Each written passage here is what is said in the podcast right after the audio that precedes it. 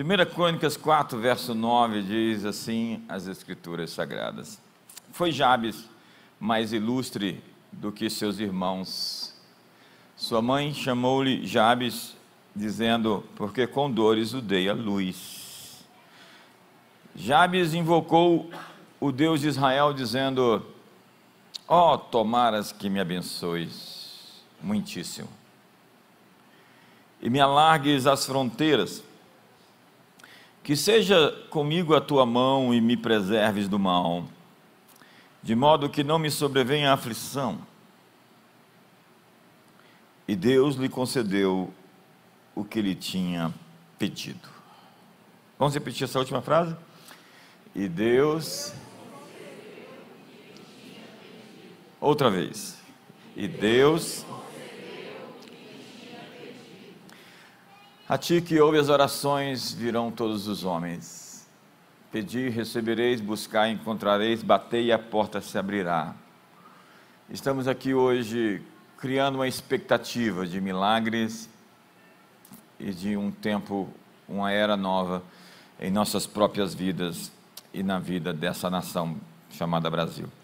Pedimos assim em nome de Jesus. Amém. Então, o mais ilustre dos irmãos, o mais famoso, o mais abençoado, causou muitas dores à sua mãe. No parto, Jabes provocou muitas dores no seu nascimento, e sua mãe o chamou assim de Jabes, por conta disso. Então ele nasce com um rótulo na testa, um estigma. Ele causou muitas dores à sua genitora. Jabes nasce com um demérito, com um selo, um descrédito, algo que falava contra ele. Quantos de nós não carregamos assim algo, uma mancha, uma mácula, uma vergonha? Mas Jabes se torna o mais ilustre dos irmãos, o mais destacado, o maior, o mais bem sucedido. Ele não sucumbiu ao peso daquela marca. Ele teve uma super ação, uma superação. Super ação. Nós precisamos aprender com os leões a ter superações, superações. Eles são predadores naturais e instintivos. E eles começam a caçar a partir dos três meses de idade. Contudo, o leão não nasce sabendo. Após uma experiência fracassada, seguida de uma outra experiência fracassada, é que ele começa a se tornar apto para caçar. Isso é interessante, eles não se tornam experts na arte da caça até que alcancem os dois anos de idade. Eles são caçadores naturais e instintivos, mas tem que praticar vez após vez, vez após vez, até desenvolver a habilidade da caça. Superação é vencer suas tentativas frustradas. É se aperfeiçoar pela tentativa e erro. Tentativa e erro. Ação e fracasso. O leão o melhor dos melhores, tem que desenvolver algo que lhe é natural, para ficar bom naquilo que faz. A pergunta importante sobre erro e acerto, tentativa e erro, é: o que você aprendeu com o seu último fracasso? Como ele lhe ajudou a subir? O que aprendeu com a pessoa que foi embora? O que aprendeu com a última tentativa que deu errado? John Maxwell diz que existe um processo de ação que tem cinco etapas, que se trata de testar, falhar, aprender, melhorar e começar de novo testar, falhar, aprender, melhorar e começar de novo. Segundo John Maxwell, esse ciclo nunca para. Ele é um ciclo contínuo. E qualquer pessoa de sucesso é um eterno aprendiz. Ele continua aprendendo sempre.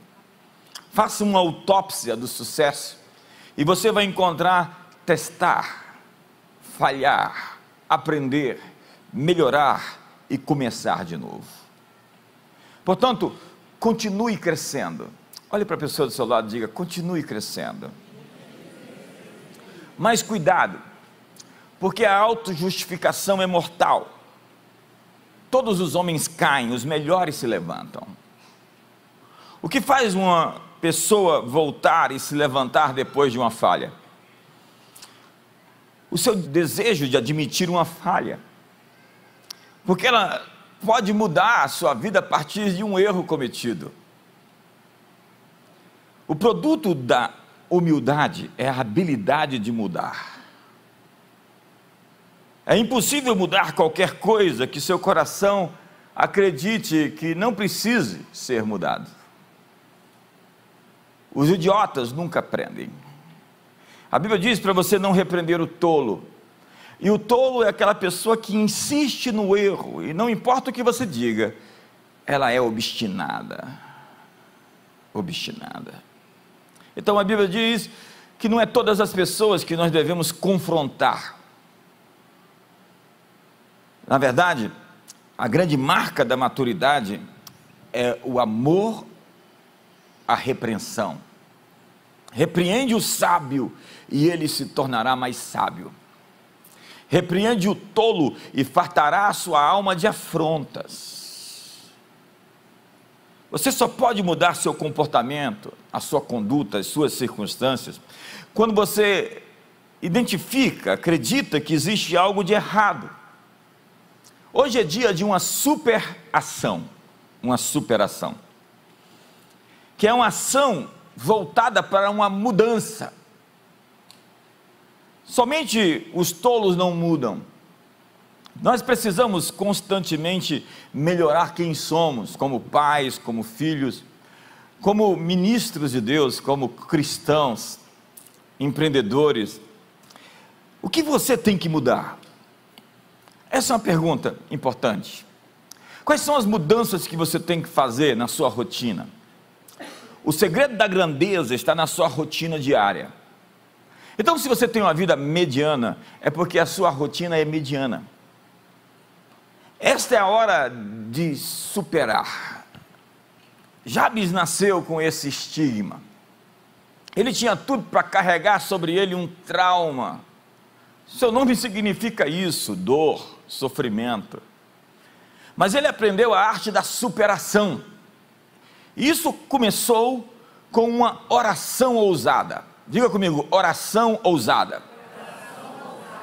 Eu quero desafiar você a fazer uma oração corajosa essa manhã.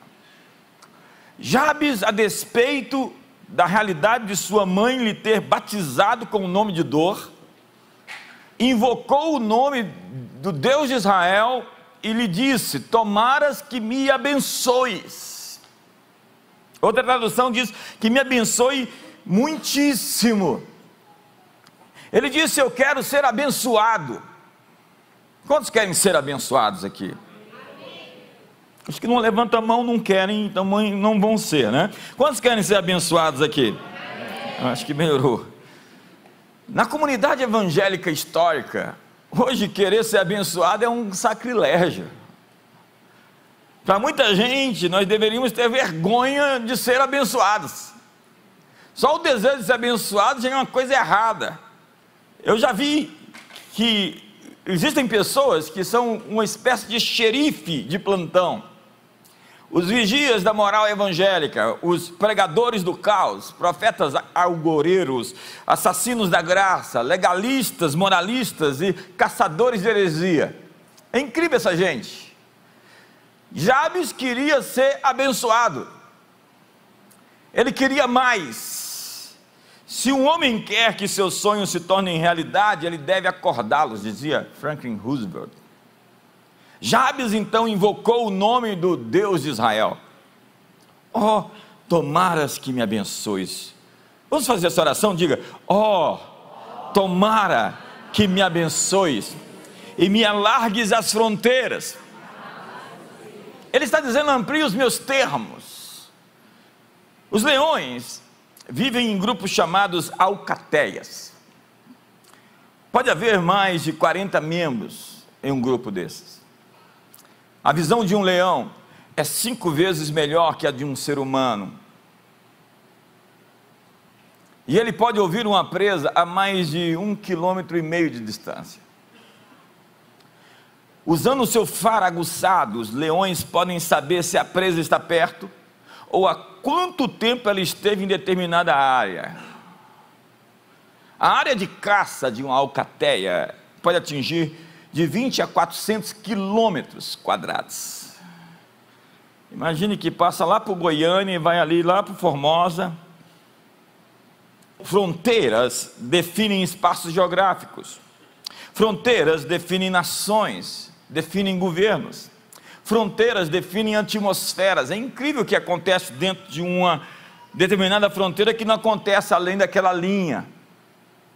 É incrível. Como Brasília, o Distrito Federal, é cheio de fronteiras espirituais. Às vezes eu passo por um lugar e falo, entrei num novo setor. Eu tive uma experiência incrível saindo do Egito e entrando na Jordânia uma vez, e em Israel também. É incrível o que você deixa para trás quando você olha para o Egito, aquela escuridão imensa, e uma sensação de que você saiu de um lugar extremamente opressor. Todos os que têm essa experiência de sair do Egito e entrar em Israel contam a mesma história. É incrível aconteceu na Guatemala, num avivamento onde 99% das pessoas se converteram a Jesus, e o que se tornou a cidade de Almolonga. É incrível que se plantando dentro da cidade, as cenouras tinham um tipo de tamanho. Fora da cidade, dos limites, elas diminuíam consideravelmente.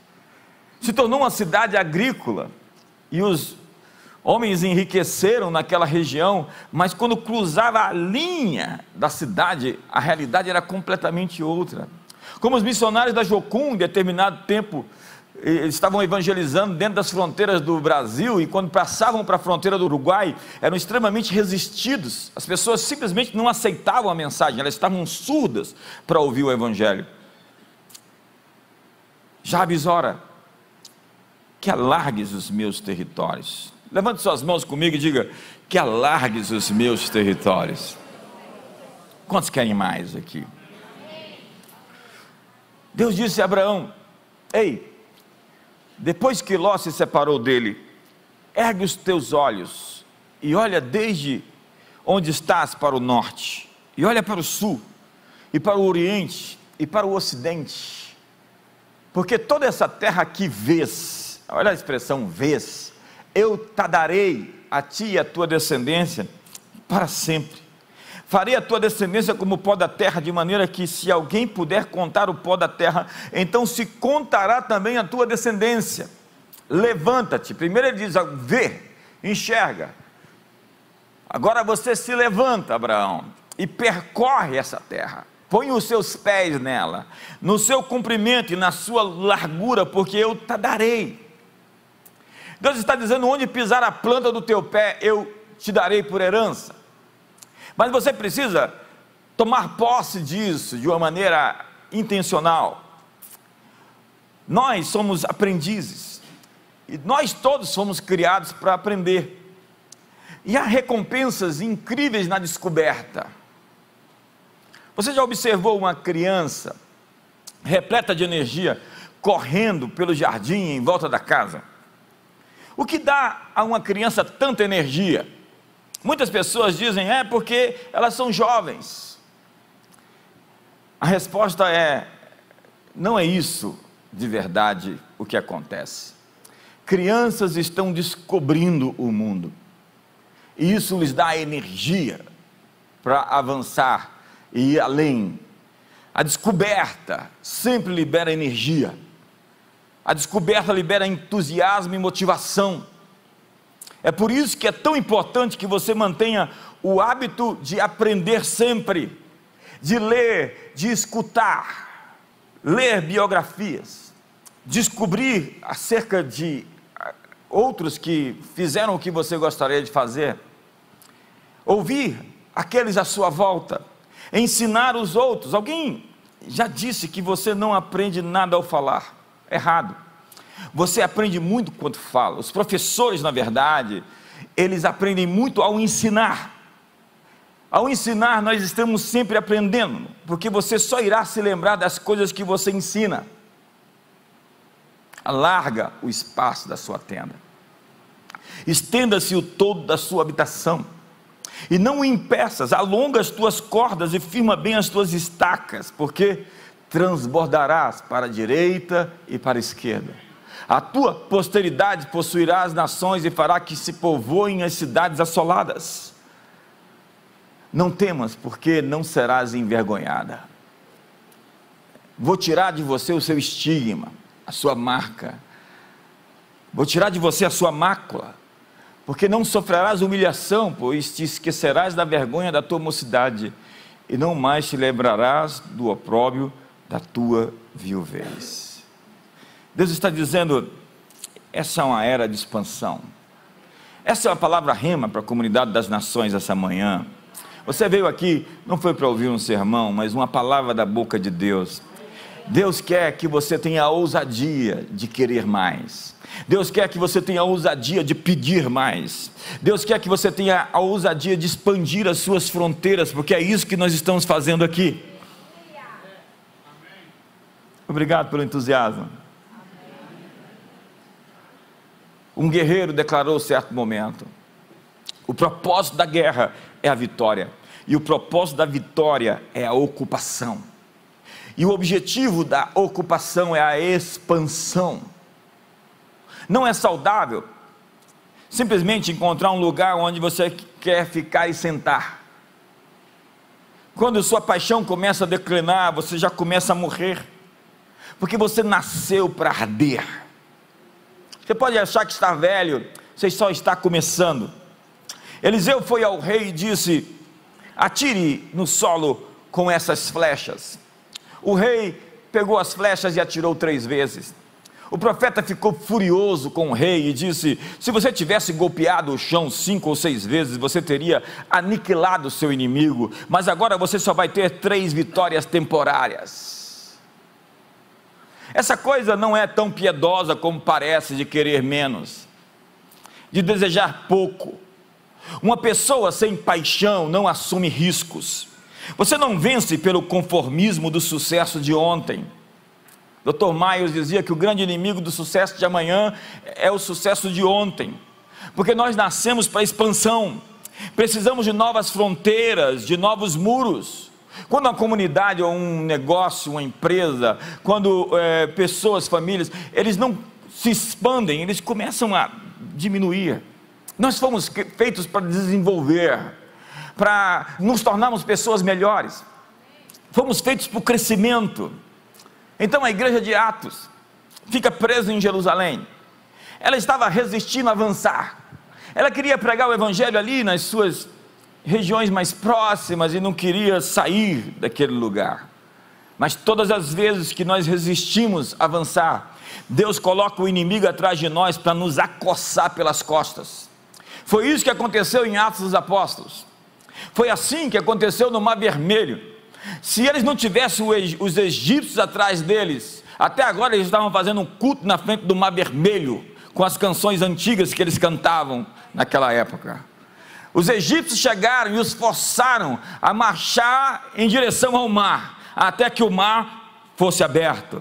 Deus está nos empurrando para o nosso futuro. As circunstâncias que parecem crises, mas que são na verdade movimentos que estão levando você a um novo passo de ousadia, de intrepidez, de coragem. Nós gostamos de ficar em volta daquilo que nós conhecemos. Então Deus envia algo, alguém para nos fazer se mexer. Todas as vezes que a igreja deixa de ser um movimento, ela se torna um monumento. As coisas do passado. Então nós paramos de nos mover e fazemos um memorial do avivamento que nós tivemos. Nós nos tornamos um monumento para celebrar aquilo que Deus fez no passado. E temos a história dos avivamentos.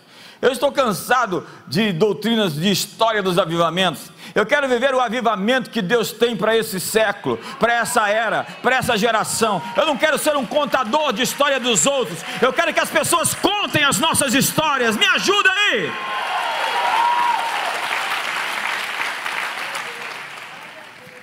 Nós temos uma escolha a fazer essa manhã, temos que escolher se vamos ficar presos ao passado ou se vamos nos mover para o próximo movimento de Deus. Quando abraçamos o familiar, a comodidade, o status quo, Deus tem uma maneira de nos mover. Ele tem uma forma de nos tirar da zona de conforto. E naquele momento da igreja de Atos, foi um tal de Saulo que fez a igreja dispersar. Por três anos e meio, a igreja de Jerusalém ficou ali, até que começou uma perseguição que levou a igreja ao mundo inteiro. Porque o desconforto é a semente da excelência. Você está se sentindo desconfortável? É Deus agindo, não é o diabo. Deus está lhe movendo para a sua próxima fase, para o seu novo nível. Mas acredite, fronteiras têm guardas. Você vai entrar num país, você tem ali agentes que ficam postos a fim de saber se você pode ser recebido, pode entrar naquela nação ou não. Há guardas nas fronteiras de maneira espiritual. Diz a Bíblia em Deuteronômio que Deus dividiu as nações segundo o número dos Benelohins, os filhos de Deus, que é uma figura dos anjos. Espíritos territoriais, no momento em que atravessamos uma linha, eles nos atacam. Não é fácil comparecer a um lugar novo, numa estação nova, para confrontar poderes. Você sempre vai ser resistido quando você está num ponto de avanço um ponto de transição. No momento em que você está saindo, vencendo a gravidade, a inércia. Um avião, para subir, ele gasta muita energia inicialmente. Depois que ele sobe, ele administra o seu voo. Para avançar, você precisa de uma super ação. Quantos estão comigo aqui? Você precisa de uma ação forte e intencional. Você precisa de um movimento. Voltemos aos leões. Leões dormem muito. São como os gatos lá de casa. Mas no momento em que se exige ação, ele está plenamente descansado para pôr toda a sua energia naquilo que pretende fazer. Nós precisamos concentrar a nossa força até o momento de fazer uso dela. Nós não podemos ficar atirando para todos os lados, gastando a nossa energia com distrações. Há coisas na sua vida que são distrações. Concentre os seus recursos, seus relacionamentos, sua força para o momento certo em que você vai à caça como os leões. Quantos estão comigo? Diz 1 Tessalonicenses, Paulo falando sobre a entrada em um novo território. Por isso quisemos ir até vós, pelo menos eu, Paulo, não somente uma vez, mas duas. Contudo, Satanás nos barrou no caminho. Paulo estava sendo resistido. Quantos estão sendo resistidos aqui? A um novo linear de sucesso, um novo negócio, um novo dígito na sua empresa, no seu empreendimento, a um novo avanço. Alguns não estão sendo, estão sendo resistidos pelo único fato de que estão letárgicos, parados, estão simplesmente acomodados, presos ao status quo. Mas Deus lhe chamou hoje aqui com o desafio de vencer a gravidade de sair do ponto da inércia e ir para uma nova fronteira, para uma nova conquista. Deus tem uma nova conquista para você esse ano. Lança o teu pão sobre as águas, porque depois de muitos dias o acharás. Vão surgir oportunidades incríveis de avanço para você nessas próximas semanas. Eu espero que você possa aproveitá-las.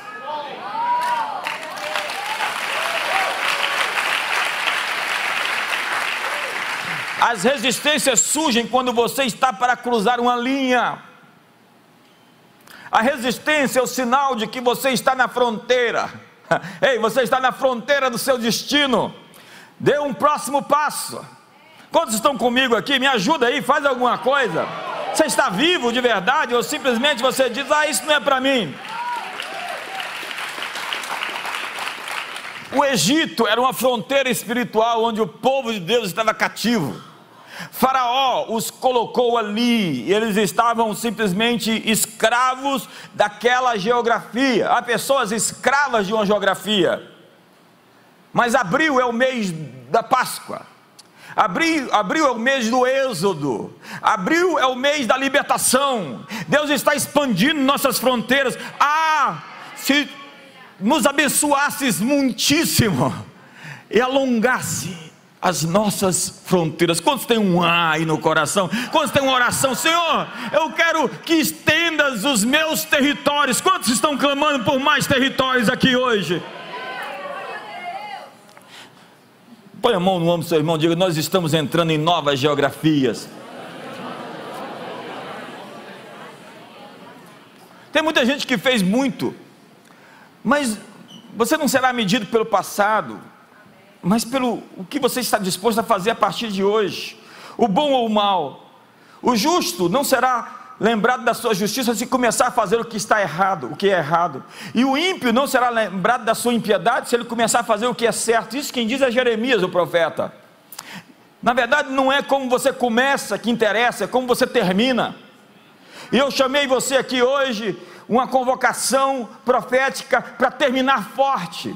A propósito, você está longe de terminar, você só está começando as novas fases, as novas eras, os novos tempos que Deus lhe chamou para conquistar e avançar, para expandir, para crescer, para desenvolver, para.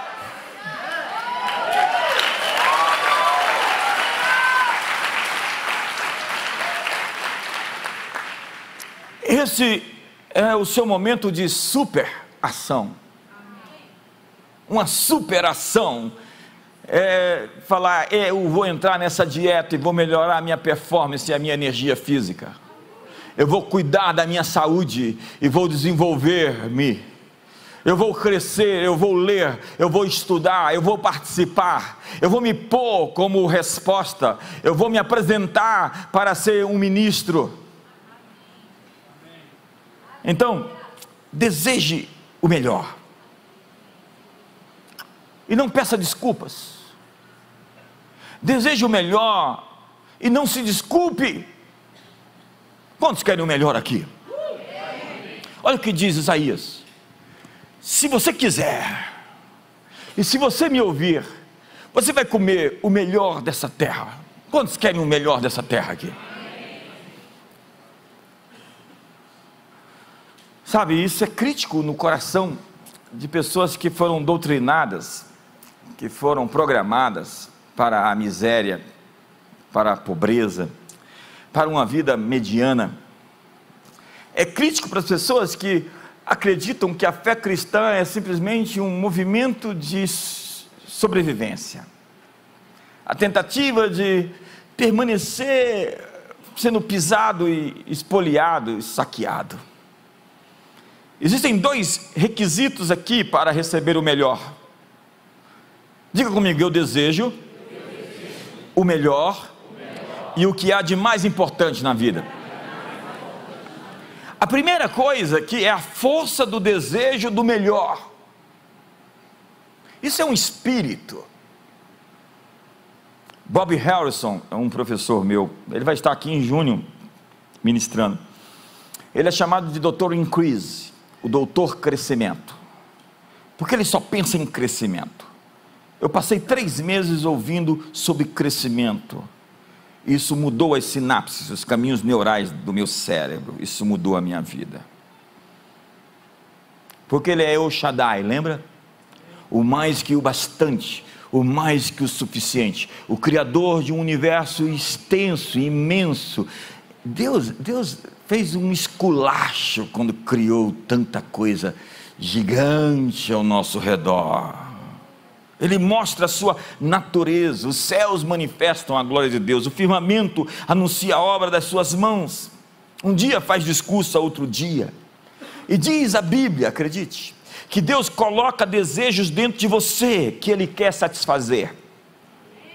Você tem um desejo que foi Deus que impôs e que Ele quer cumprir, está ali, porque Deus é quem efetua em vós tanto o querer como o realizar segundo a sua boa vontade.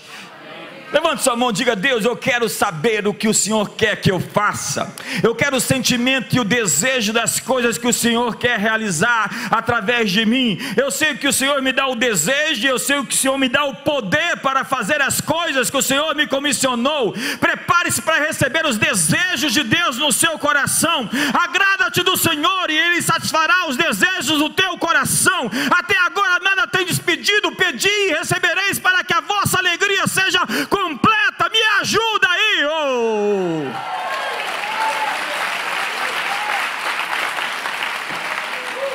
Ele efetua em vós tanto querer como realizar. Então, de repente, eu falo: da onde veio esse sentimento? É Deus batendo na minha porta, me provocando com sonhos, dizendo: Eu quero que você faça isso. Você nasceu para fazer essas coisas. E o Deus que me dá esse querer é o Deus que me dá a capacidade de fazer isso acontecer. Não se trata de um querer fraco, no entanto, de um querer indiferente, mais intenso, aquela coisa que consome a sua alma, tão forte. Isso é expectativa. Expectativa é um desejo forte, a ponto de se sacrificar, a ponto de fazer algo contra a sua própria vontade, para cumprir aquilo que é forte vontade de Deus dentro de você. Um ardor, uma compulsão, algo que lhe compele para um objetivo. É Jesus no deserto. A Bíblia diz que o Espírito Santo levou para o deserto. Ele foi para a prova, sabendo que ele precisava fazer o teste para passar do outro lado e começar seu ministério. Ora, na vossa luta contra o pecado, diz o autor de Hebreus, ainda não tendes resistido até o sangue. Você sabe, não é só esse versículo. Você sabe, quando você sabe que precisa lutar ainda mais insistentemente contra algo que é uma contradição interior, que quer lhe vencer, e que você sabe que ao superar esse limite, essa fronteira interna, você vai ser um administrador de coisas externas. As suas vitórias interiores convocam e estabelecem, qualificam você para ser um vencedor fora de você. Tem coisas dentro do seu coração, as batalhas armagedônicas, as lutas interiores que você sofre, que se tratam simplesmente de testes que lhe atestam para a próxima fase. Tiago diz que há um homem com ânimo dobre, inconstante em todos os seus caminhos, que, que é um homem de ânimo dobre? É um sujeito que quer algo, mas facilmente ele muda a meta, ele muda o que quer, ele não tem a pujança, o músculo emocional, volitivo, sua vontade é flácida. Ele não tem o poder de se manter naquela meta, naquele objetivo, naquele alvo, até conquistá-lo.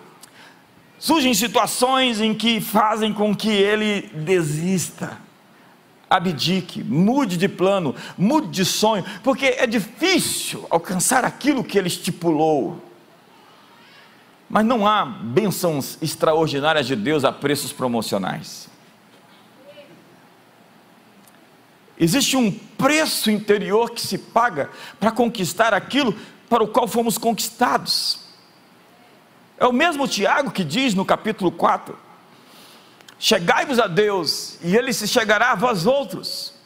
Purificai as mãos, pecadores, e vós que sois de ânimo dobre, ânimo duplo, ânimo inconstante, limpai o coração. Certo como o amanhã, é que pessoas inconstantes nunca vão obter um sucesso sólido na vida.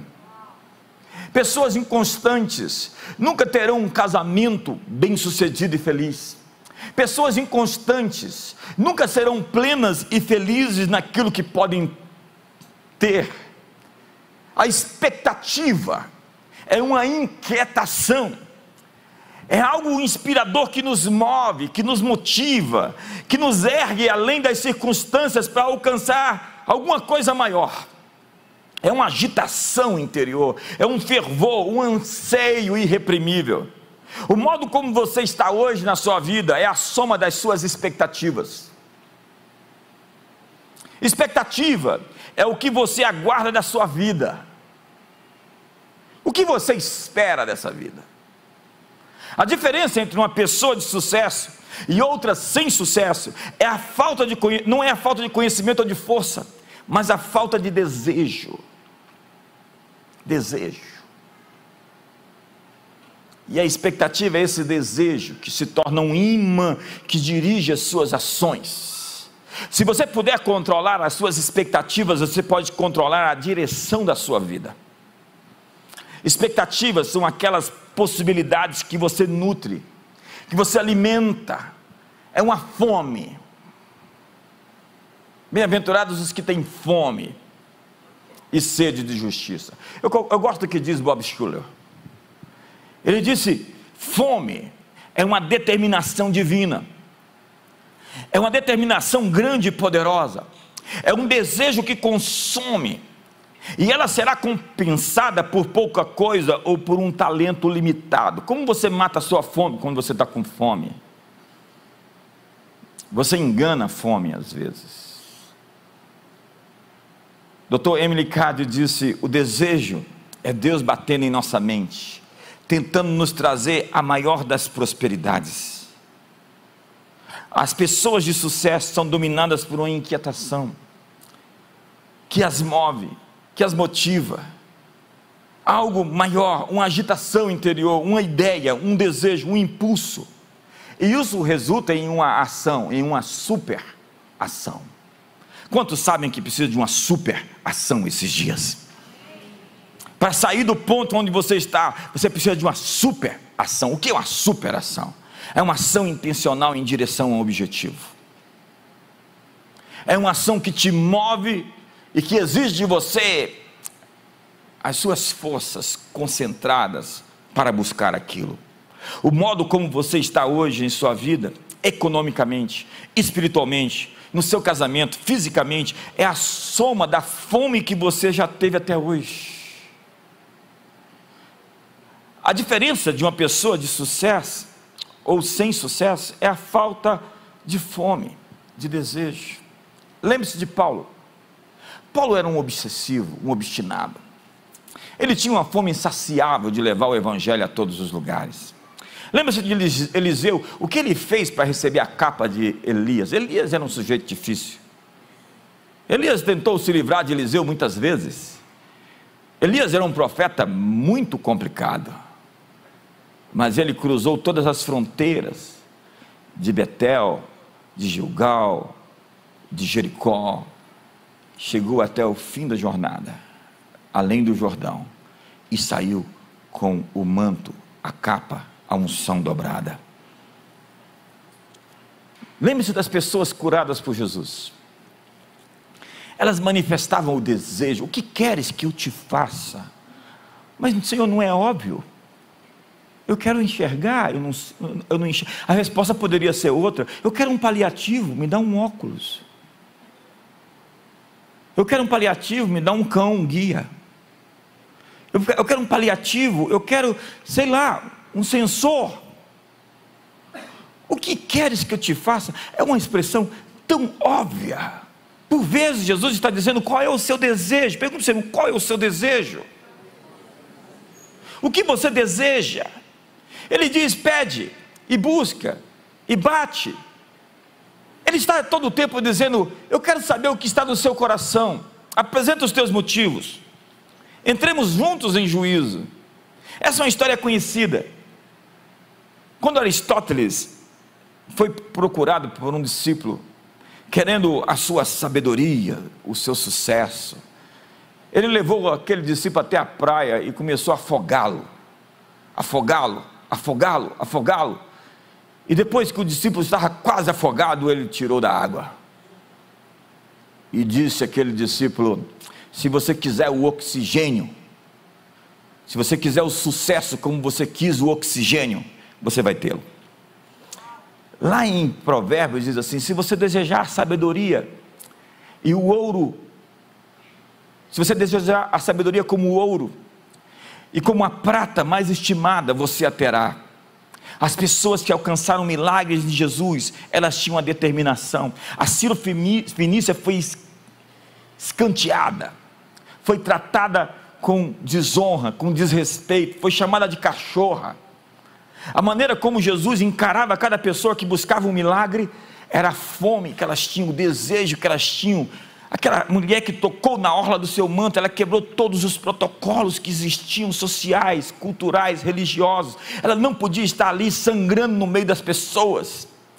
Mas ela não tinha uma reputação para zelar. Ela não tinha uma maquiagem para borrar. Ela botava a boca no pó, cheia de batom e não estava nem aí se estava bonita, como Ana, que foi lá clamar a Deus, clamar a Deus, e o sacerdote diz: Você está bêbada, nove horas da manhã, mulher. Ela estava tão em, em busca de algo que ela parecia uma bêbada. Ela não estava preocupada com a, união das, a, a, a, opinião das pessoas ao seu redor. Como é que as pessoas iam encará-la, da maneira como ela orava. Ela tinha uma oração incessante, uma oração fervorosa, ela tinha um clamor no coração.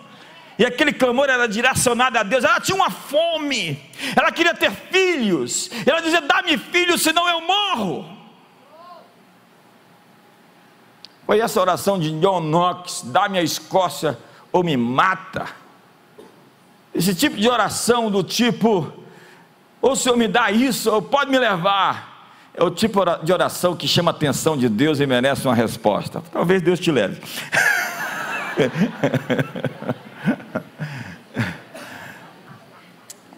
Se quiserdes e me ouvirdes, como é o seu querer, o seu desejo, a sua fome. A segunda coisa aqui é ouvir. Eu quero e quero ouvir também. Não adianta um querer simplesmente obstinado, obsessivo, mas sem inteligência, sem sabedoria, sem discernimento. Diz a Bíblia: se atentamente ouvires a voz do Senhor, guardando todos os seus mandamentos, o Senhor vos abençoará no campo, na cidade, sereis bendito emprestareis, não tomareis emprestado, sereis cabeça e não cauda. Nós precisamos aprender a ouvir, ouvir a Deus, discernir Sua vontade, reconhecer quando Ele nos dirige a algo. Todo relacionamento é baseado em comunicação. E Bob Harrison diz que o segredo para o sucesso é cercar-se de pessoas grandes. É preciso ouvi-las, saber como chegaram onde chegaram, reconhecer suas experiências, qual o caminho que as levaram onde estão. Então aprenda a ouvir. Mas é muito difícil ouvir com a boca aberta. Às vezes você tem a oportunidade de estar de perto, perto de alguém que obteve tantos avanços. E ao invés de perguntar, você está afirmando. E diz a Bíblia que responder antes de ouvir é estutícia e vergonha.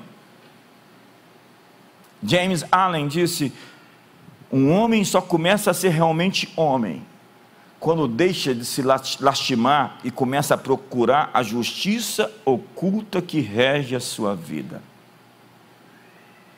A justiça oculta.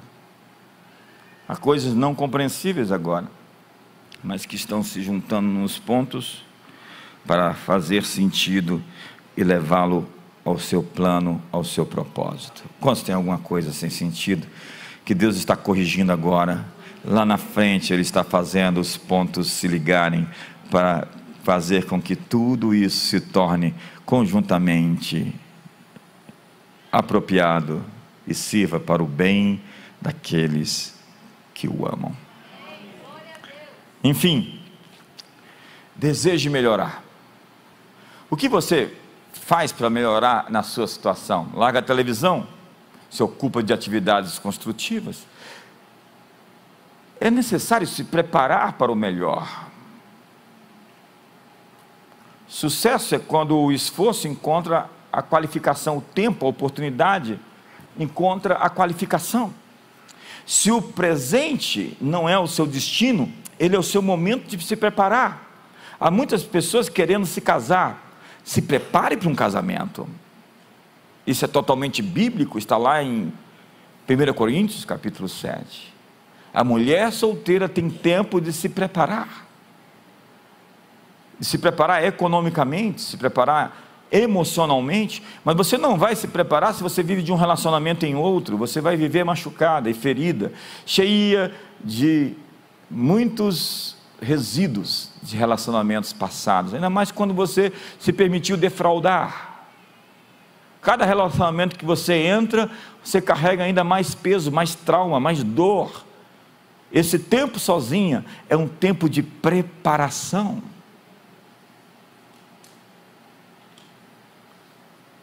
Tem gente que vai terminar o relacionamento agora. Talvez, talvez não. O processo de tornar-se é o segredo invisível para a grandeza. O futuro que você deseja é grande o bastante a ponto de querer e requerer de você tudo que você possa fazer para se qualificar para ele. As pessoas pensam que nós chegamos de paraquedas onde estamos. Eu tenho dois mil esboços. E eu tinha esboço quando eu não pregava, eu preparava os esboços para quando eu tivesse a oportunidade de pregar. E eu estava ali, dá meu ministério, Senhor. E Deus disse: Você não está pronto. E eu servi, abrindo e fechando a igreja. Era o primeiro a entrar e o último a sair. E fiz aquilo com toda honestidade, dando o meu melhor que eu podia dar. Mas há pessoas que já querem a plataforma. Você não está pronto para ela enquanto não lavou um banheiro.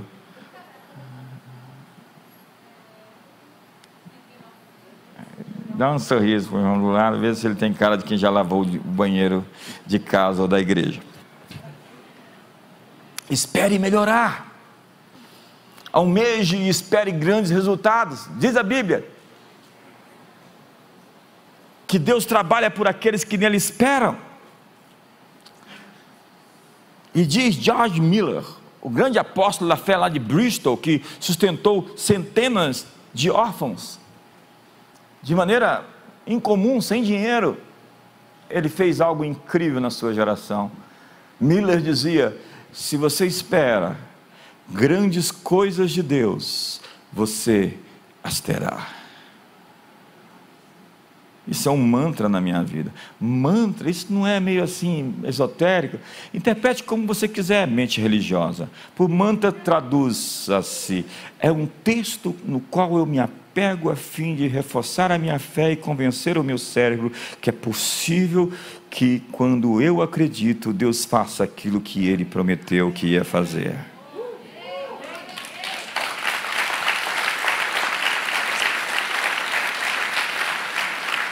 Então diz o, diz o apóstolo da fé, George Miller: se você espera de Deus grandes coisas, você as terá. O que você está esperando de Deus? E por fim, ninguém reclamou, deu 13 horas, está todo mundo com fome. A sua fome por sucesso é maior do que a sua fome por picanha. Não, picanha está fora de moda agora. É. Fique de pé. É bom terminar sem terminar? Como terminar sem terminar? Terminar sem terminar é quando você chegou no horário de terminar o culto e você não terminou o esboço. Por quê? Porque tem gente com fome. Porque senão a gente fica aqui até duas horas. A empolgação.